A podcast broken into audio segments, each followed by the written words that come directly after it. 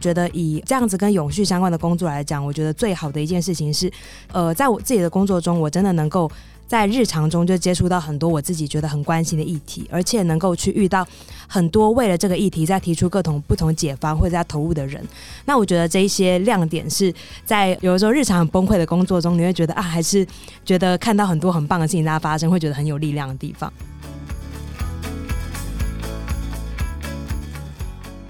旅行者爱旅行未来，大家好，我是瑞，欢迎收听由 Urater 衰人才平台所制作的 Podcast 节目《职业旅行家》。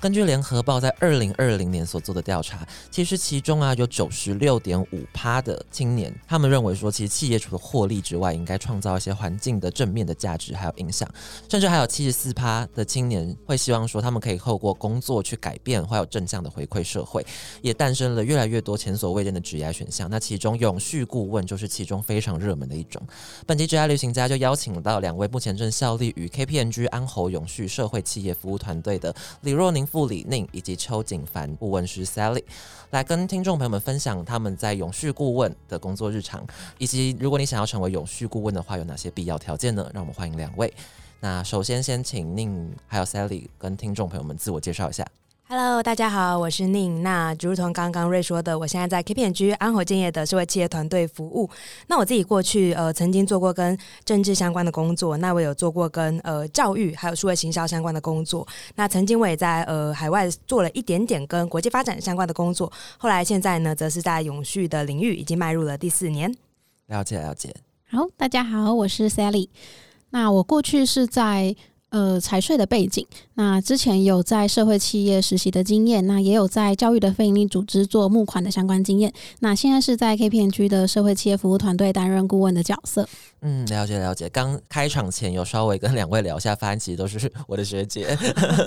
对，然后而且其实科系都非常多，因为包含可能上集来的两位，然后包含就是这集 Sally 跟 Ning 的背景，其实都蛮各不相同。所以蛮好奇说，就是 K B N G 的永续团队里面，其实每个人科系背景其实都很不一样。吗？嗯，我们的组成其实蛮多元的。呃，以 KPMG 来说，我们的我们其实做永续，现在算是整个事务所都蛮强力推动的。那我们自己也有一个专门在做永续的公司。那以我们自己的这个 team 来讲的话，我们比较更 focus 在于说一些跟创新、跟创业辅导相关的一些工作。那我们自己这个部门背景，就像刚刚 Sally 讲的，他是他是财税，我是念政治的嘛。那我们还有人念社工，那有人念外交，有人念财经，那也有人念。会计等等，其实几乎都是每一个人都是不太一样的背景。了解了解，哎，那会好奇说，因为我觉得，我觉得听众朋友们看到就标题写 KPMG，但又看到永续团队，我觉得如果对于可能这些会计师事务所近期的业务发展方向比较没有概念，听众朋友可能想说，哎，不是都是以会计业务为核心，比如说审计员啊、查账的，那怎么会开始会有一个 KPMG 永续团队诞生呢？嗯。嗯，以 KPMG 为什么会开始做永续这件事情，我们其实也很常在外面被问到啦。就大家看到想说，哎，你会不会会计很好？我都不敢讲说，其实我是文组，没有。对，其实那个是文组啊，对，也是文组，就是哎，那是那个数学不太好这样子。呃，以 KPMG 来说，我们其实大概在很早，大概在二零一二一三年左右，我们那时候就看到了，因为市场的需求跟我们的客户需求，我们发现说永续是一件未来我们所有的客户，或者是即使不是我们的客户，整个社群都非常需要的一件事。事情，因此我们在我们算是四大会计师事务所中，在台湾第一间成立专门提供永续服务的一个公司。二零一四年的时候，成立了社会企业服务团队。那从那时候开始，我们就在积极的为市场上跟社会企业、社会创新，或是说永续发展相关的团队提供服务跟协助。那我们陪伴的单位包含说使命型组织，那也包含了像企业界，那以及包含说像呃公部门等等，都是我们在陪伴的客户中。那从我们二零一四年成立到现在。我们其实已经陪伴了超过一百家的社会企业，或者是像 NPO、NGO 们，然后来去协助他们去把他们的社会使命，然后跟他们的经营做一个很好的结合。那包含说到现在开始，不仅是台湾，呃，全世界的 KPMG，我们其实都在为我们各地的客户或者合作伙伴提供跟 ESG 相关的专业服务或策略建议。那这中间包含我们有提供相关的确信服务。策略服务，或者说呃 reporting 报告的服务，或者是创新服务等等，其实算是蛮全面性的，在呃环境、社会治理这三个不同的面向，为我们的客户提供一些专业的服务，然后跟用我们的 insight 来帮助客户可以去改善他们整个的呃流程，或者是他们的经营管理这样子。了解了解，哎、那蛮好奇说，因为通常来讲，这种东西都可能从比如说欧美的本部啊之类的吹过来，那台湾算是比较早成立的，嗯嗯，当时呃，应该可以说，你知道事务所我们算是合伙人制嘛？对对我们其实事务所内有非常多不同的 partner。那当时我们会成立，也是因为事务所内的 partner 们，他们看到了说，觉得永续可能是未来很重要的一个环节。那当然，在台湾之前，其实国际上面对永续已经有非常非常多的讨论，只是呃，可能在比如说大概诶，大概是真的是距今快十年前哦，那时候台湾的市场可能对于永续还没有那么多，不管是呃法规的规定，或者是群众的认知还没有那么高。但是当时合伙人们就看到说，这一块未来一定是所有的，不管是企业或者是各个公部门不同 entity，可能都会需要这样的事情，所以我们当时才。一马当先的成立了这样子永续的团队，那也延揽了就是现在安侯永续的董事总经理，就是我们黄总 Niven。当时他本来已经在跟呃企业永续相关的业界服务了大概十六年的时间，当时我们就呃邀请他来加入 KPMG 的团队。那 Niven 现在也是代表 KPMG 作为我们整个亚太区 KPMG 推动 ESG 的 regional 的 leader 这样子，所以我们算是在推永续上面，以至少以 KPMG internal 体系来讲，台湾算是走的蛮前面，那也做了很多不同的努力。哦。这题不确定有没有办法回答，但我蛮好奇，就是如果是以可能社会结构角度来讲，为什么会台湾有办法在这一块走得比较前面呢？嗯，我觉得以呃这这一块可能就是我会说，我提供我个人的看法，嗯嗯，对对而 以上不代表以上不代表公司对对立场，对我可能我分享了，maybe Sally 也可以做一点分享。嗯呃，我觉得是以台湾来讲，我们的市场当然相对比起呃海外来讲，可能我们稍微比较小一点点。对但我觉得台湾社会累积了很多的，你可以想象，我们过去其实看到很多的单位，大家都会重视说，呃，我可能要做一些所谓的 CSR，我要回馈社会，或是说，我觉得我有很多该做的事情。我觉得这些很多不同的元素，它本来就有呃落在我们自己不管是企业或者是公部门的治理中。那只是现在开始推动了永续之后，当然一方面法规的要求是一个嘛，要求你一定要符合哪一些法规，这是一定的。但我们其实也在跟产业界互动的过程中，发现很多人他们其实过去已经零碎了做了不少事情，但他们不知道这些东西可以怎么样，呃，结合成他们自己永续相关的策略，或者是未来可以发展的一个蓝图。那我们的任务之一，其实就是协助他们来把这些他们已经做过的事情，去把它呃做更好的一个重新的整合，或者做一个设计。那我觉得这个过程中也看到，其实我觉得台湾社会的动能是蛮强的。对，所以大家做一些创新或改变的能力也是蛮快。那这也许也是，呃，为什么我们在推动永续上面能够有比较多不同的一个变化，或者是呃不同脚步的进程的一个关系。不过，当然我们讲到如果要讲永续的话，我觉得 always 有更多的事情能够再去被推进，跟去做调整。对对对，嗯，我觉得蛮呃回应到宁刚刚说的，就是永续这件事情，它其实不是一个非常新的东西，它其实本来就坐落在我们的生活当中各个方方面面的事项里面。不管是说你可能从早上起床呃开始去刷牙洗脸，然后你用的生活用品，然后到你出门搭的交通工具，这些其实都跟永续相关。那我觉得台湾的。台湾人的本性就是我们非常呃，说是乐善好施嘛，或者是我们很关心我们身边的这个社会，或是我们身边的人，所以可以看到，其实台湾人在捐款这件事情上面的比例也是非常高的。哦，所以呃，我觉得这样回应到永续这件事情，就是大家对于身边的呃人事物，对于这个社会有关心。那所以我们可能过去一直都已经有默默在做这些永续的事情。那就像刚刚宁说的，我们只是没有把它统整起来，我们没有把它放到永续的这个词里面。那我们现在就是永续这件事情慢慢的发展起来，那我们就发现，其实过去我们做的事情都可以把它统整起来，然后把它变成我们所谓的永续行动。所以我觉得这也是台湾可能呃大家看到我们可以走的比较前面的原因。哦，就有点像大家其实都已经有在奔跑了，只是可以变就有点像是把大家叫在同一个赛场上面，然后零下那一枪的人。一来聚集大家，那二来也是我们也积极地在催促那些还没有起跑的人赶快开始跑。跟上了，大家开始跑了。对对对，OK，了解了解。刚刚在宁的介绍里面，其实有提到说，其实目前 KPNG 有序团队提供的服务非常的多元。那可以详细跟听众朋友分享一下说你们服务大概会包含哪些面向吗？嗯。嗯，刚刚提到说我们做的事情，其实因为我们面对的客户面向其实蛮多元的。我们有当然上市贵公司、那公部门、中小企业或者一些不同的 entity，其实都是在我们服务的范畴之内。那以我们整个 KPMG 来讲，我们提供的服务就是包含从呃确信，然后策略，然后跟呃报告书或者创新都有。那我们自己做的比较是跟创新这一块比较相关。我想我等一下也可以针对这一块，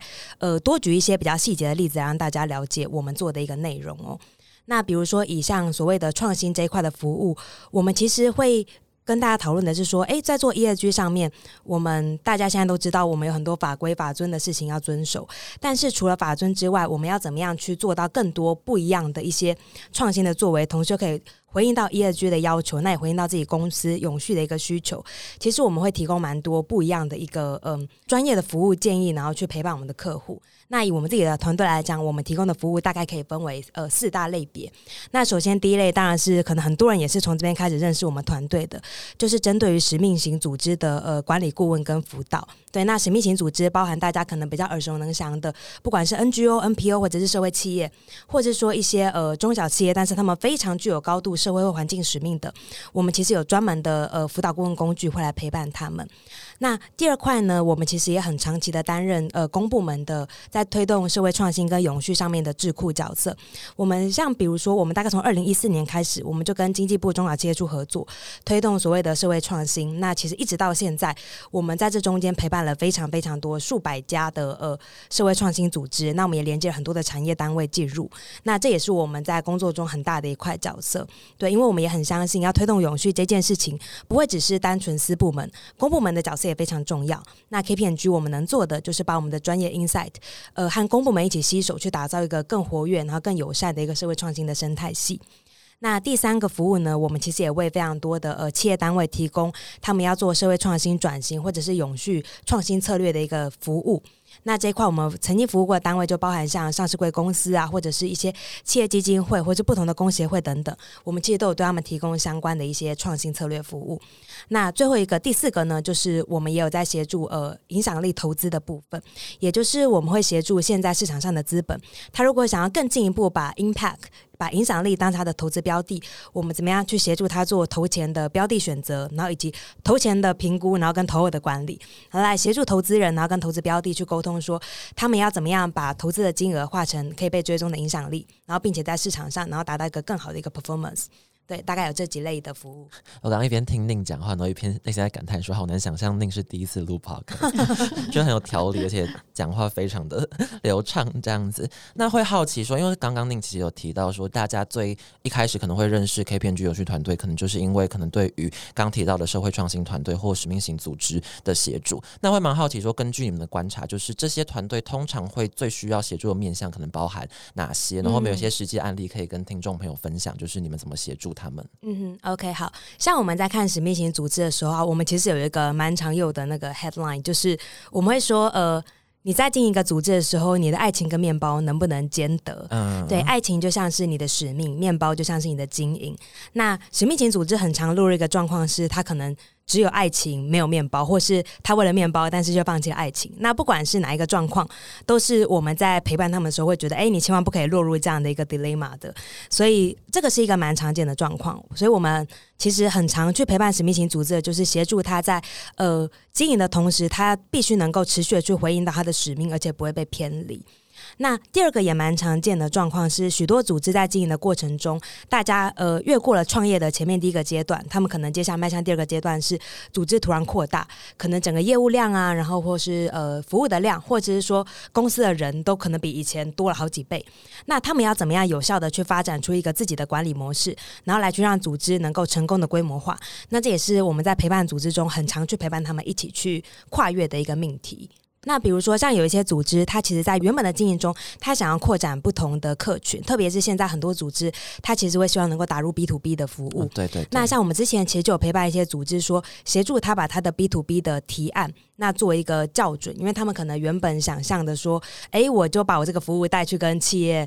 分享我很好的理念，那企业应该就会白应嘛。但通常没有那么容易，所以我们在这个过程中，我们其实就是陪伴他去做整个他的呃商品的重新校准，然后就帮他找到他明确的市场。然后第三个是，我们也帮助他去找出他想要对这间企业提案，这间企业可能会有的痛点，把这间组织他的专业跟这个企业的痛点结合起来，帮他去重新设计了一个 B to B 提案。那所以，因为他们有了这个痛点校准的过程，所以我们当带他们去提案的时候，呃，对方。提案的企业马上就觉得，哎，这间组织他们的这种社会影响力是可以变成我自己本身企业在经营中一个很好的一个连接性，所以最后这个合作其实就是有成功的发生。对，那其实呃，因为我我在这边比较不方便说出大家组织的个名字啦，可是大家大概可以从我刚刚举的这些例子去想象到说，哎，其实我们都会笑说，我们其实很像是这种使命型组织的那个加医科，大家进来之后，我们会协助你辨别出你的痛点，然后并且针对于你不同的痛点来去提供对症下药的一个协助，这样。哦，了解了解。那我觉得听起来的话，其实。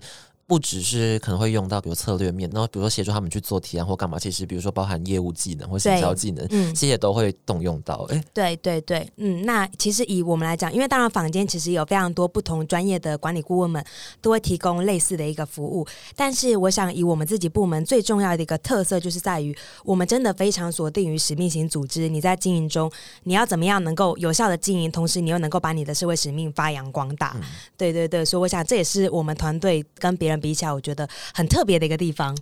那刚刚其实带到了非常多，就 KPMG 本身现在做的事情。那想聊聊两位本身的职业以及起心动念。首先会好奇说，那两位自己从事现在这一份 ESG 的永续顾问的职务的当初的起心动念会是什么？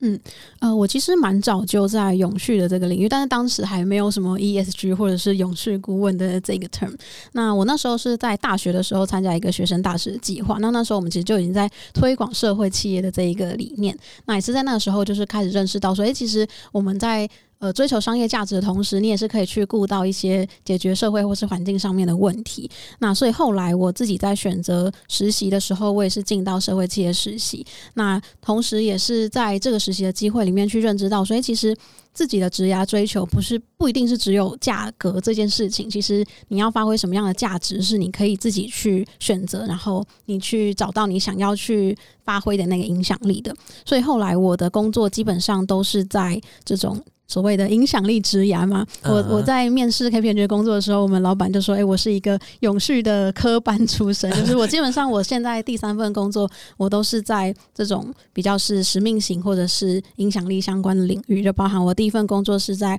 呃一个公益传播中心，在做非营利组织的行销的协助，然后第二份工作就是直接进到非营利组织去做募款相关的业务，那现在就是直接进到。”呃，一个永续的领域去帮助更多的人可以去发挥永续相关的这个议题，这样子。哎，那蛮好奇，说像最一开始就开启你影响力职业的，比如说那份工作或人会是什么样子的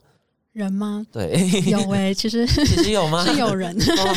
对，是那个为台湾而教的创办人 PFP 的安婷。那那时候就是看到他很多的分享跟演讲，那还有讲到说，就是你拿你的幸运做什么？那我觉得我自己在求学的路上一直都算是蛮顺利的一个人，所以就会觉得自己的顺利跟幸运的这件事情不能只留在自己身上，不能只说哦，我自己要赚很多钱，我要成为一个很成功的人士，甚至我会想说，诶，那成功这个定义到底是什么？对，所以那时候就开启了自己对于成功，还有自己对于我未来发展的。另外的想象吧，就不再是单一的觉得，所以我的工作就是为了要赚钱，为了要养活我自己这样。OK，那当时有知道就是可能有企业永续顾问这样子的工作吗？我觉得那时候还没有哎，那时候就是社会企业刚起来，嗯嗯，然后嗯，算是很早期，应该是二零一四之前，嗯嗯，对。然后我觉得会进到永续顾问的这个职业，也是在我这个职涯慢慢的累积的历程开始。发展出来的一个过程。OK，那么好奇说，就像企业永续顾问这样子的呃工作，国外很早就有，但是台湾什么时候比较多的出现这样子的工作呢？以台湾比较多，我觉得应该是过去不一定是用这个名字。对，那可能过去在不管是在呃，可能管顾公司，他们可能会提供这样的服务，但是他可能并不一定很有规模。对，或者说以一般企业 in house 来讲，他们可能也有相关负责的人。但我我相信也一定是因为这几年呃，整个的风潮，不管是国内外的风潮，或者是一些法规的规定，让相关的从业者其实越来越多。那大家对于这样的一个名称，或者说不管是各种的，你是呃永续的。顾问啊，或者什么企呃企业永续专员等等这些名称，我觉得其实大家是越来越熟悉的，所以现在可能感觉好像很多，但我相信这个应该是蛮早就都有，只是过去没有那么呃量体没有那么大。我自己感觉有点算是疫情之后吧，哦，疫情之后，大家可能在疫情的时候开始发现，到说不行，我们再这样下去，这个地球要完蛋了，所以就越来越多人开始诶关心，可能关心我们的社会，关心我们的环境，然后这个词也就是。我自己觉得是从疫情之后慢慢的越来越多，然后就永续 ESG 是都慢慢的跑出来，开始有一些新闻热度对这样子。嗯了解，哎、那蛮好奇宁自己的起心动念会会是什么呢？嗯，我其实我我觉得我比起 Sally 来讲，我觉得我自己一直是比较偏一个很务实的人，就是嗯我其实很实在，就是我会去想说，呃，我做这件事情，我如果喜欢它的话，我可能要用怎么样的方式去，呃，更嗯，就是我觉得我自己比较比较。不是偏于说那种，哎、因为我觉得这个议题很重要，所以我马上就去加入非营利组织。我觉得我自己比较不是这个路线的人。嗯因为像我自己在我在大学的时候，其实就接触了跟公平贸易相关的议题。那我那时候觉得公平贸易会吸引我，也是因为它一直试着去用一个可行而且可以被管理的商业模式来去整体性的提升农民的收入，而且去经营市场上的概念。那我觉得对于当时我来讲，我就觉得，诶，这是一个蛮给我启发的一个模式。因为它不是用呃单纯的卖故事，或者是希望大家可以用基于爱心来去做什么样的事情，它是真的去发展了一个很有规模，然后有认证、有商标，然后而且在很多国家都能够推动的事情。那我当时接触了这个公平贸易的议题之后，我就发现，诶，其实这跟我自己个人关心的很多议题，不管是像街友啊，或者是环境等等，我就开始想说，是不是有更多呃。不一定要直接进入第一线，成为所谓的志工，或是成为所谓的非营利组织的工作人员，但是我一样可以为这些我关心的议题做出努力的角色。所以我其实我在毕业之后，我并没有就是进入直接跟所谓的议题相关的工作。我自己有先做过跟政治相关的工作，那我后来也进了跟教育相关的工作，专门做行销。那是后来刚好有一阵子我在面临职涯转换的时候，那时候刚好呃有共同的朋友介绍我认识了 KPMG 的，就是嘉凯。那当时就找我来聊，我就想说，哎、其实听他这样聊一聊，我觉得当时 K P N G 提供给我这种跟职涯的想象，跟这个角色是会让我看到说，这个角色是能够站在一个中介的位置上面去连接到很多我自己关心的议题，但同时他这中间也非常依赖，呃，你是不是能够很实在的去为不管是这中间所连接的利害关系人去设计出可行的模式，或者是你要真的去想。是什么东西能够驱动大家愿意来支持这样的理念？那我觉得这样的整个角色跟设计对我来讲是非常有呃吸引力，然后我也觉得我非常愿意来去投入的。所以从加入到现在，我觉得这个诱因都还是持续的存在。嗯，了解了解。哎，那换一个比较实际一点的问题，就是因为像刚刚提到说，毕竟 KPMG 还是一间会计师事务所，然后有时候如果你要观测一个组织他们的，比如说发展方向或有没有出现问题，可能还是要从财务报表里面嗯去得出这样子。因为像刚宁提到说，其实之前是政治系背景，然后中间其实可能没有受过比较相关的训练。之类的，那蛮好奇，说进来之后，就是这一件事有让你们两位卡关吗？还是说，其实这这样子的工作内容，其实主要不会落在你们身上，而是会有其他的团队伙伴负责？嗯嗯嗯，我觉得这边可以分享一个跟我觉得以顾问工作来讲，其实顾问的工作发生都是因为呃。你的客户遇到了问题，或者是呃有一些风险，需要外部的专家一起协助，所以他们会需要有顾问的一个陪伴。所以呢，其实你可以想象说，顾问的工作，我们日常会遇到的东西会非常多元，嗯就几乎不太可能是有一个你很熟悉，就是你超会的东西，然后呃，大家只来找你解决这个问题。所以我觉得，就像刚刚瑞提到的，呃，财务当然对我们团队来讲会是一个基本功，因为我们要去看所有团队大家经营的一个状况。但除了这个之外，其实有非常多，像我们最近接触到一些中小企业，他们可能来自于非常多不同的业态。那我们过去可能完全没有接触过这么专门的一个产业，比如说哦他可能专门做的是一个呃麦克风上面的某一个螺丝钉，他们可能就专门做这件事情。但这个事情过去可能并没有出现在你自己过去不管是学术的训练或是人生经验中，但你今天要怎么样陪伴这一家中小企业来去达到它的永续的一个达到呃为它设计它相关的永续策略，那你就必须要去了解它的业态嘛。所以我觉得在我们这个工作中，其实你会需要非常高密度一直去学习，然后跟一直去了解新的东西，并且去知道怎么样去回应到陌生的问题。对，了解了解，嗯，对，回应到宁说的，就是我也觉得永续顾问是一个非常海纳百川的职业，因为相对来说，永续这个议题本来就很新。那又如刚才前面我们讲到的，其实永续这件事情是现在大家都想要做，然后你每个产业、每间公司都有机会可以踏进来，所以你就会需要去同时接收新的永续的知识，然后同时也要去理解你的所有的客户各种的需求。所以我觉得，呃，就是顾问这个职业，就是你什么都要学，你什么都要会。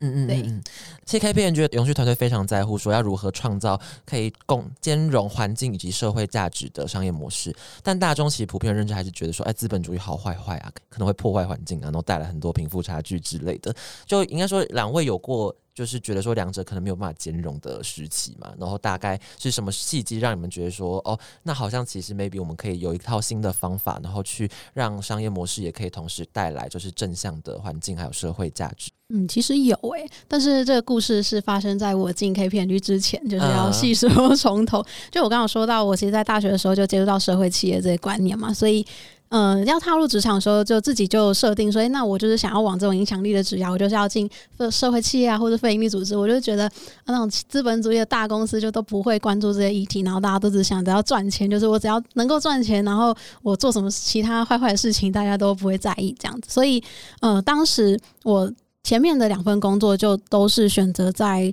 呃这种比较是非营利组织或者是呃学校机关的这种单位去做永续相关的工作。但是其实，在非营利组织的工作时期就。呃，我自己是做募款，所以其实还是会跟资本主义的市场有点对接，还是会需要去跟企业做一些沟通。那也在这个阶段发现到说，其实资本主义的世界还是最大宗的，就是企业还是我们这个世界上最呃重蛮重要的一个角色，所以不会觉得说呃。企业就一定没有办法做到永续相关的事情。那也觉得，呃，如果企业要去做永续这件事情的话，它其实会是一个很大的一个利基，然后也能够对这个世界有最大的帮助，因为它就是最容易会发生这些坏坏的事情，或者是它最容易产生更大的影响力的一个呃集合体吧。对，所以那时候从非营利组织要转换到下一份职涯的时候，其实就在想说，我到底是要继续待在非营利组织，还是呃往资本主义的这个市场去靠拢？那那时候就看到 KPMG 有永续顾问的这样的一个角色，那它其实是可以兼顾我想要帮助使命型组织，但是又可以去对接到资本市场的一些资源。所以我觉得目前现在的这个角色是有蛮呼应到说我想要去创造。呃，同时回应到社会价值，但是也可以发挥商业影响力的一个职位。嗯，了解了解。那像呃，因为我刚刚前面有讲嘛，我觉得我自己是一直是属于一个比较实际的人，所以我其实，在看我们团队在讲说，我们关注所谓呃创造环境与社会价值的商业模式这件事情，其实不仅是针对于使命型组织，我觉得对于现在一般我们在讲的主流企业来讲，其实也可以看到越来越多主流企业他们在经营中是有把这样的概念放进去的。就过去其实大家会觉得这个好像呃所谓的商业，然后跟商业利益跟是我要关心这些环境社会问题。他好像会是在那个光谱的两端，并没有办法合作。但至少说，我觉得以我个人在加入 K P N G 这几年，我接触了非常多不同的单位，接触了非常多利害关系人。我们其实可以看到，现在所谓那种呃。过去比较以单纯利益为上的资本主义，它现在已经慢慢转变成所谓的利害关系人资本主义。我们在赚钱的同时，必须要去在意说，跟我们的这个商业行为相关的所有利害关系人，大家在这中间是不是能够找到自己好的一个利基，或者是 benefit，不一定是钱，它可能是各式各样大家觉得好的事情。那其实这也是我们一直在跟企业沟通说，呃。如果你的这个模式是让所有参与的人都觉得好的话，那这个东西在长久下去的推动才会更有办法，而不是说，诶，它也许就变成，呃，你大概可能做个十几二十年啊，差不多，然后就要结束了这样的一个状况。所以我自己的观察是，我觉得在现在的整个市场中，当然资本主义，我觉得那样子，呃。商业利益跟钱赚钱的事情，当然还是都很重要。无论是对于使命型组织，或是说对于传统的企业，但现在大家的确越来越多人是把这样子跟环境、社会相关的意识放入自己的商业模式中。那我觉得这个也是整体来讲，是一个呃，我们自己觉得很正面的一个进展。OK，了解了解。那蛮好奇，说两位目前社会上台面的像哪一个企业，你觉得说他们在这一块就是做的相当好，然后觉得说真的是像你们讲的一样，创造环境与社会价值的商业模式，就可以举一些你们觉得很好的例子，跟听众朋友分享一下吗？呃，我想要分享一个是我们帮呃经济部中小企业处做了一个责任采购的奖励的机制。嗯那它其实是一个非常单纯的从我们日常生活在买东西的这件事情去推广社会创新的一个方法。那在这个机制下面有两群不一样的人，一群人叫做社会创新组织，那他们就是呃从可能比较偏社会企业或者是使命型组织，那他们会提供一些非常好的产品，然后也可以去帮助到解决社会环境的问题。那另外一群人就是去呃需要有采购需求的企业。那我们就把这两群人串在一起，怎么串在一起呢？就是透过一个呃非常简单的奖励机制，就是企业买多少钱，他累积了多少金额，我们就颁发一个讲座给他。例如说，呃，我累积到了一千万，我就会获得第一名的奖杯；然后我呃累积到五百万，我就会获得第二名的奖杯。这样子，那透过这样非常简单的一个奖励机制，去鼓励企业在采购的时候，可以去思考到说我怎么样去跟这些社创的团体去合作。那也透过最简单的一个企业在买东西的这件事情，去发挥他们的社会影响力。那我们也看到，就是其实呃，我们推行了这个奖励机制六年以来，其实已经累积到了三十一亿的金额。对，所以也是慢慢看到，嗯，企业有在做出这样的改变。那其实社会也是非常鼓励这样的风气。那所以就是透过这样的机制，可以引领不管是企业或者是社创团队，或者是整个社会都感受到这样一个永续相关的氛围。嗯嗯嗯嗯。还在震惊三十一亿这个数字，非常的庞大。最近其实也看到蛮多，像如果是以我们自己的产业领域来讲的话，我们通常比如说像 LinkedIn 那边就有办一些雇主品牌奖之类的，然后也是类似的机制去鼓励企业可以透过呃某些方式去强调一些新时代的价值，像 ESG 啊或雇主品牌。我觉得这种类似的机制的话，其实都怎么讲实用吗？是，但我觉得这背后还有一个背景，就是大家开始重视我要得到这一些头衔或者这些这一些奖项，因为可能我的客户会在意，可能我的消费者会在意。可能我的供应商会在意，对对对，所以我觉得这个最根基的话，还是整个社会大环境，还有政府组织、公部门也要协助去推动这一件事情，然后会让整个经济上也会在意这一件事情。对，所以它是关系到非常多利害关系人。对对对对对，嗯，好好深哦。那会蛮好奇说，那我如果想要跟两位一样，就担任永续顾问。的话，呃，因为像刚刚提到说，其实很多背景的人都可以。那比如说，你们有偏好哪几种背景的人吗？或者比如说，有哪些条件或技能的人，你们会比较觉得说，哦，他很适合来当永续顾问这样子？嗯，如果以背景的偏好来讲，我们其实没有对于背景有任何的呃限制，这个是绝对没有的。嗯，但如果以如果大家呃对于永续跟顾呃，永续顾问这个职位有兴趣的话，我觉得当然呃，作为顾问，可能第一个一定是你必须要有能够去解决陌生问题的能力，这个非常重要。因为我们几乎每天遇到的可能都是你过去没有经历过的问题，你要怎么样能够去拆解你现在遇到的状况，并且尝试去提出一个 solution。我觉得这个算是做顾问业一个非常。呃，基本的一个功力。那第二个是以在我们现在做的事情中，其实会遇到非常多不同的利害关系人。那你要怎么样能够去把一件事情中我们遇到的所有人，大家可能会关心的事情、痛点，他们在意的重大议题，你能够把它辨识出来，并且在呃推动你的顾问专案的过程中，能够去照顾到大家的需求，然后并且让呃参与的利害关系人都觉得他们自己的呃需求是有被看见，或是问题有被解决。那我觉得这个其实也是非常吃你自己在这个工作中。能不能觉得推动的比较顺畅，或是嗯，不能没有到游刃有余啦，但是就是能够会影响到你能不能好好去推进工作的一个关键。嗯，那我觉得是你要有保持一个。开放的心胸，然后你也要有一些非常务实的知识背景。那开放心胸的话，就是因为呃，其实永续这个概念真的是非常新，然后有非常多的东西都会一直持续在更新，然后国际上也会有非常多新的趋势、新的潮流一直跑出来。那所以你会需要保持着开放的心胸去学习每一件事情，然后去看待你每一个接收到的资讯，因为。不一定都是你舒适圈的资讯，有些可能会超乎你的想象。那这时候你就要用开放的心态去面对。那你要有务实的资讯，就是呃，就像前面有讲到的，其实我们要去辅导这些不管是使命型组织或者中小企业，我们还是要去了解它的财务，然后或者是了解它可能在这个社会上运作会需要呃运用到的一些框架，或者是呃这个公司要怎么样去运作。所以其实你还是要有非常。呃，基本的一些知识技能，然后才能去面对到我们要去辅导这些单位，或是我们想要去引导的这一些组织。嗯，理解理解。那我换个方向问好了，那两位觉得说自己加入这一份工作之后，自己觉得自己成长最大的是哪一个面向呢？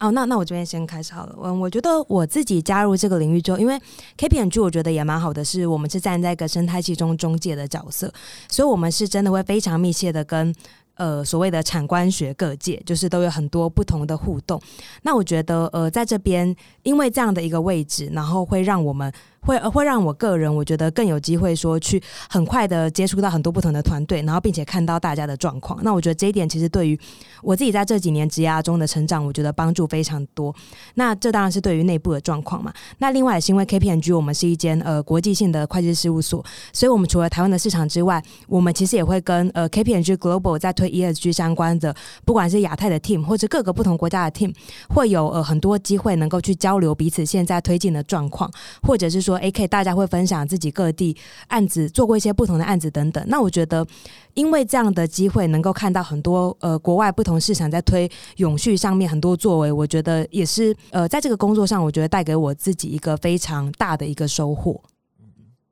呃，我觉得是在就是我过去的非营利组织的角色，我可能是从一个我现在要辅导的人的角色转换到我现在要去辅导别人的一个角色。甲方变乙方，对对对，就是这样的角色的转换。那我觉得，呃，可以让我从更高的视野去看到这个组织要怎么样去发展他自己的营运，或者是他怎么样去跟外部的利害关系人沟通。像呃。现在要辅导的一些团队，我们可能去帮他看说他怎么样去跟企业沟通。那我过去在前一份工作的时候，我用的沟通方式，可能就会是我现在会觉得我可以在优化的地方。就例如说，我没有站在企业的角度去想，或者是我就是只顾着讲我要讲的东西，但其实这样企业他们不一定会买单，或他们不一定听得懂。那现在就是我可以用更全面的方式去呃告诉这些使命型组织说，诶，我们应该要。用一个同理的角度，或者是去思考对方的痛点，然后去帮助呃这些使命型组织找到一个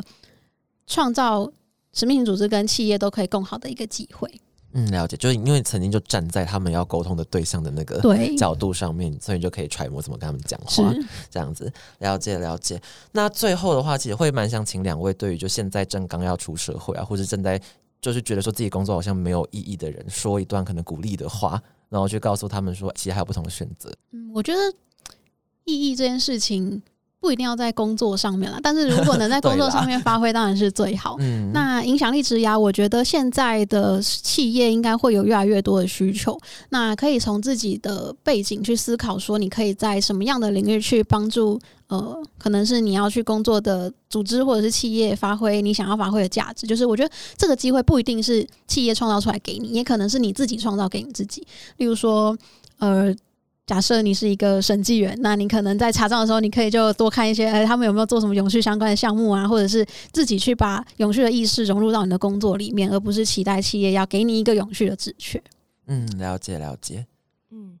那嗯，我觉得以我这边来讲的话，呃。其实，在做这个工作的时候，很多人其实或者说朋友啊什么，可能都会问说：“哎，那你做这个工作，你有没有觉得每天都觉得充满了非常多的那个感动，或者是觉得就是很棒？”但我我老实讲，我自己觉得工作其实本身。当他变成一个工作的时候，他绝对会有很多的部分是你觉得不太喜欢或者觉得很烦的事情，各种压力。其实它只要是一个工作，基本上都会存在。但我觉得以呃这样子跟永续相关的工作来讲，我觉得最好的一件事情是，呃，在我自己的工作中，我真的能够。在日常中就接触到很多我自己觉得很关心的议题，而且能够去遇到很多为了这个议题在提出各种不同解方或者在投入的人。那我觉得这一些亮点是在有的时候日常很崩溃的工作中，你会觉得啊，还是觉得看到很多很棒的事情在发生，会觉得很有力量的地方。那我觉得如果呃在听到 podcast 的人们，如果你觉得你自己也是对于这些永续的议题非常有兴趣的话，那也是很欢迎可以来持续朝向永续这个领域来找找看你自己有没有喜欢的工作。无论是直接来找像永续顾问相关的工作，或者是其实一般的公司里面，其实有一些跟永续相关的位置，或甚至是我们自己在观察，现在其实各种不同的位置上面，它可能都会被要求你必须要有永续的 awareness，然后才能够让你工作更好。所以我觉得就是在最后，当然是要公上一下，说，哎，希望大家接下来就是可以把永续的这样的想法落实在不管你是想要继续的求学或者找工作中，我觉得都可以让这个思维能够一路陪伴你。哎，我还有工商，你要直接接到，就是 直接自己自我工商这样。对啊，自我工商。呃，上一集 Jeff 有提到说，其实现在 KPMG 的永续团队在积极招募中。然后刚刚有提到说，其实没有限制你们的科系背景，就只要你对这一块有热情。当然还有刚像 Sally 提到说，其实有一些基本的技能跟知识。我觉得详细的话可以去阅览他们的 JD，这边就不再赘述了。对对对，然后也会把投递链接放在下方，然后有兴趣的话可以参考看看。不过像刚提到的，像 u 的站上其实有很多的可能社会创新或影响力的组织也是一种，或者是大的团队里面有在找 ESG 相关人才，可能也是一种类型。就如果你要呃往永续的这一块道路去前进的话，其实你不管背景是任何专业或干嘛，一定都可以找到一条路，是你可以去实际实现这样子的永续的影响力之外的。对，然后鼓励所有听众朋友们可以就是勇敢行动。对，如果试了之后不喜欢也没关系，再离职就好了。这样，哎，很尴尬。我们鼓励大家有不同就是职业要尝试，然后探索自我。对，好好好。那我们今天节目就先到这边告个尾声。那非常感谢两位今天非常精湛的分享，我们一起跟大家说个拜拜。我是瑞，我是宁，我是 Sally。好，我们大家拜拜，拜拜，拜拜。